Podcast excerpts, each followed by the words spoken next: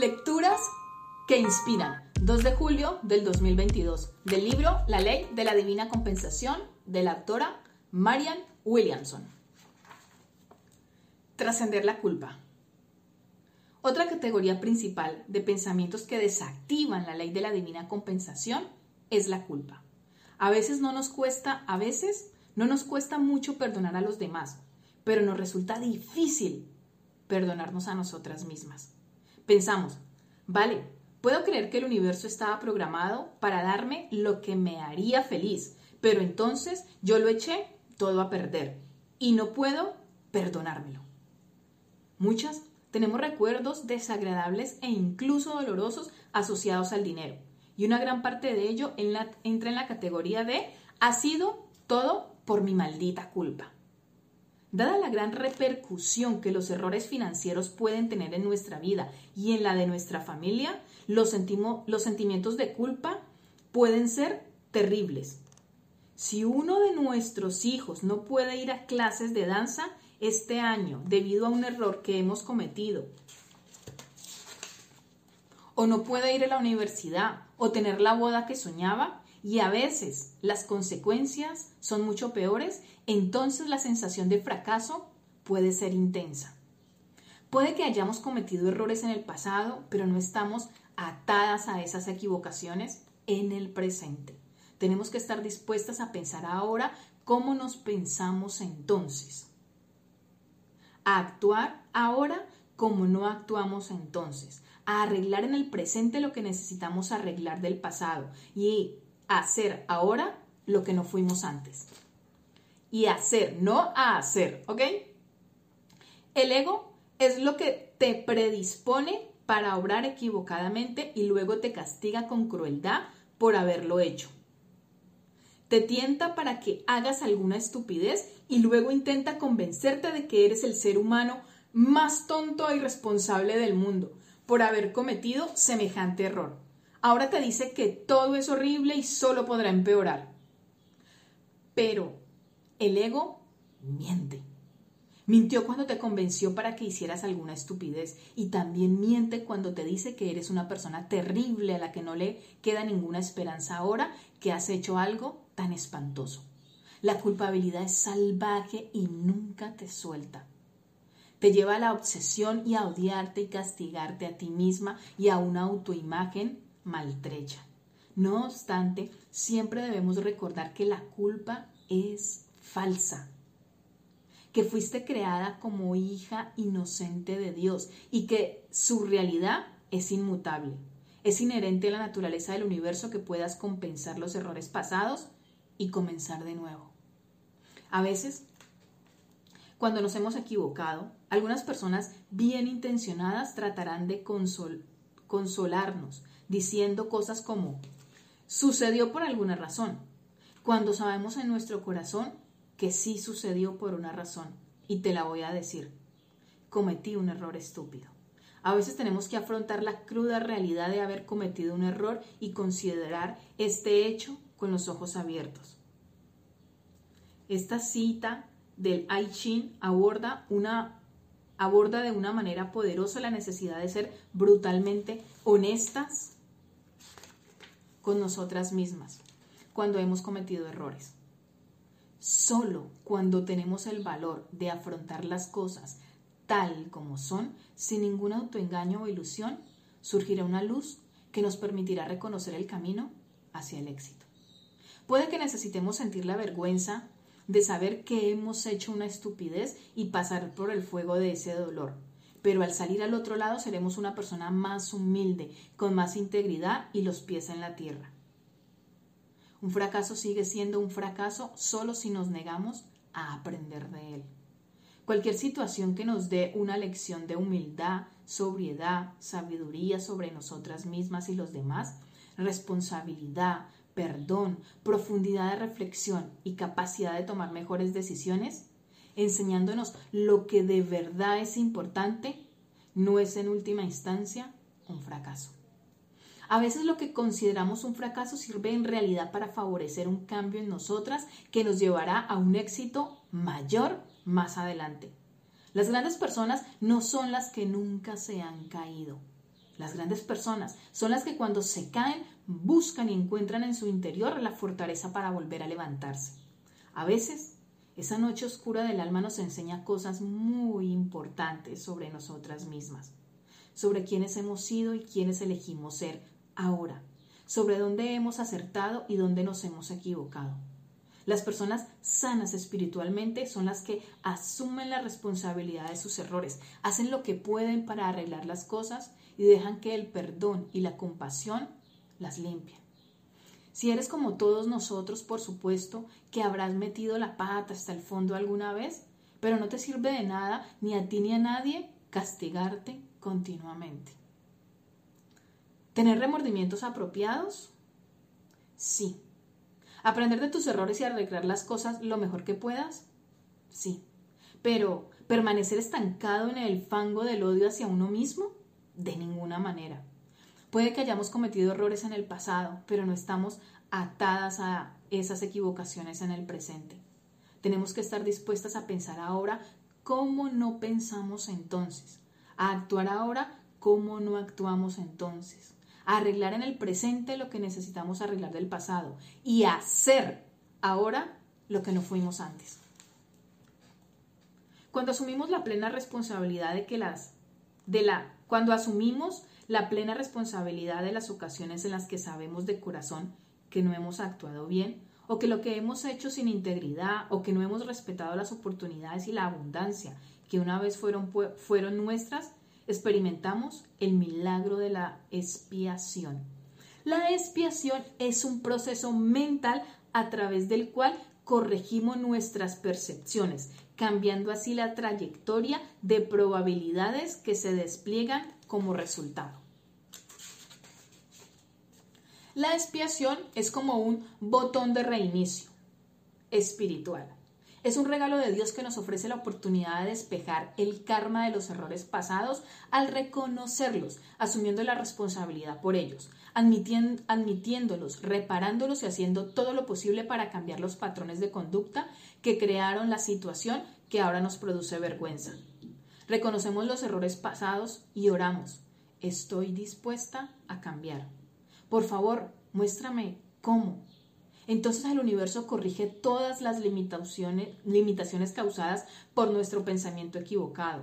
La culpa se disuelve de nuestra mente cuando la sustituyen los pensamientos de compasión y amor.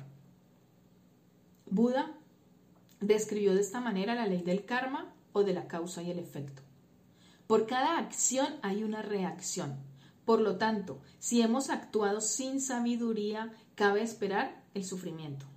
Jesús, unos 500 años después, reveló la alquimia de la misericordia de Dios que establece que en un momento de gracia se quema todo el karma y todas las deudas quedan saldadas y olvidadas.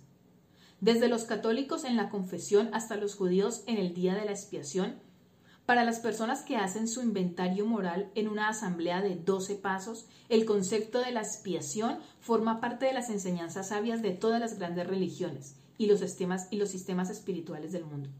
La expiación puede traer consigo un profundo nivel de humildad, mientras estemos ante montones de facturas de la tarjeta de crédito y afrontemos el hecho incómodo de, queríamos, de que deberíamos haber sido más responsables. O pensemos en lo que hizo que nos despidieran y sabemos en nuestro corazón que fuimos nosotras quienes creamos el problema. Quizás nos metimos en la vorágine de la embriaguez financiera que caracterizó las últimas décadas en nuestra sociedad. Quizás compramos demasiadas cosas, ahorramos demasiado poco, fuimos presuntuosos en relación con el dinero o frívolos en la manera de manejarlo. La expiación nos da la fuerza para perdonarnos a nosotros mismos, nos devuelve nuestra autoestima, Hemos hecho lo que hemos podido para reparar nuestros errores y la ternura de un universo misericordioso se abre para nosotros de manera que nunca habríamos podido imaginar. No hay ningún error que hayas cometido que no pueda ser corregido divinamente, siempre que reconozcas los pensamientos equivocados que te condujeron al error y se los entregues a Dios. Un curso de milagros se nos dice que volvemos al momento en que ocurrió el error Admitamos que no dejamos que el Espíritu de Dios guiara nuestra decisión en aquella ocasión y recordemos que podemos volver a elegir ahora. Y eso es lo que hacemos. Ponemos ese momento en las manos de Dios y sabemos que no necesitamos sentirnos culpables, porque Él deshará todas las consecuencias de nuestra decisión errónea, si se lo permitimos. Los milagros trascienden las leyes del tiempo y el espacio. En el presente milagroso, los errores del pasado se deshacen.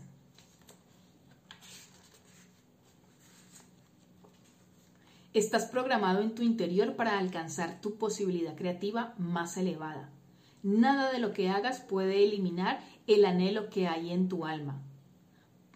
Por, el anhelo que hay en tu alma por conseguirla, ni el anhelo del universo por dártela.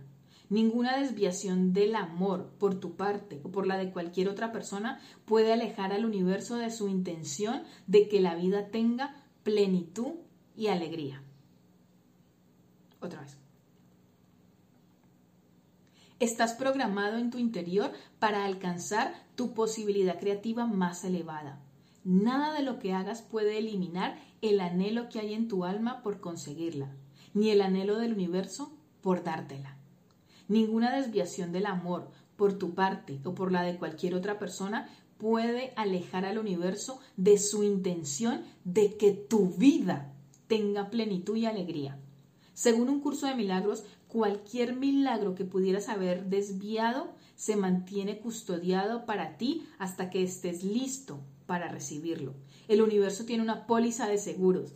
Lo que pierdes está programado para volver. Quizá en otra forma, en otra situación, en otro sitio o con otras personas, pero mediante el poder de la expiación volverá. Querido Dios, siento que he fracasado. Siento que todos mis esfuerzos han quedado en nada. Siento vergüenza por la manera en la que, ha cambiado mi vida. No sé qué hacer o a dónde ir.